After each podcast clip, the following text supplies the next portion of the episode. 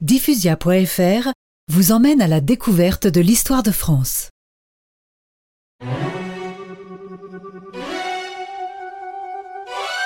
Accompagnée du duc d'Alençon et de ses fidèles combattants, Jeanne d'Arc accumule les victoires. Jargeau, Meung, Beaugency, Patay. En huit jours seulement, la Loire est libre. Nous sommes fin juin. Le roi et la cour sont à Sully. Auréolée de ces nouveaux faits d'armes, Jeanne d'Arc réitère sa demande. Sire, une seule goutte d'huile sainte vaut mieux que cent mille lances. Cette fois, la décision est prise. Charles VII engage son armée sur la route de Reims. Entouré des grands seigneurs du royaume, le roi est en route pour le sacre. Et Jeanne d'Arc, la jeune bergère que le ciel lui a envoyée, est à ses côtés.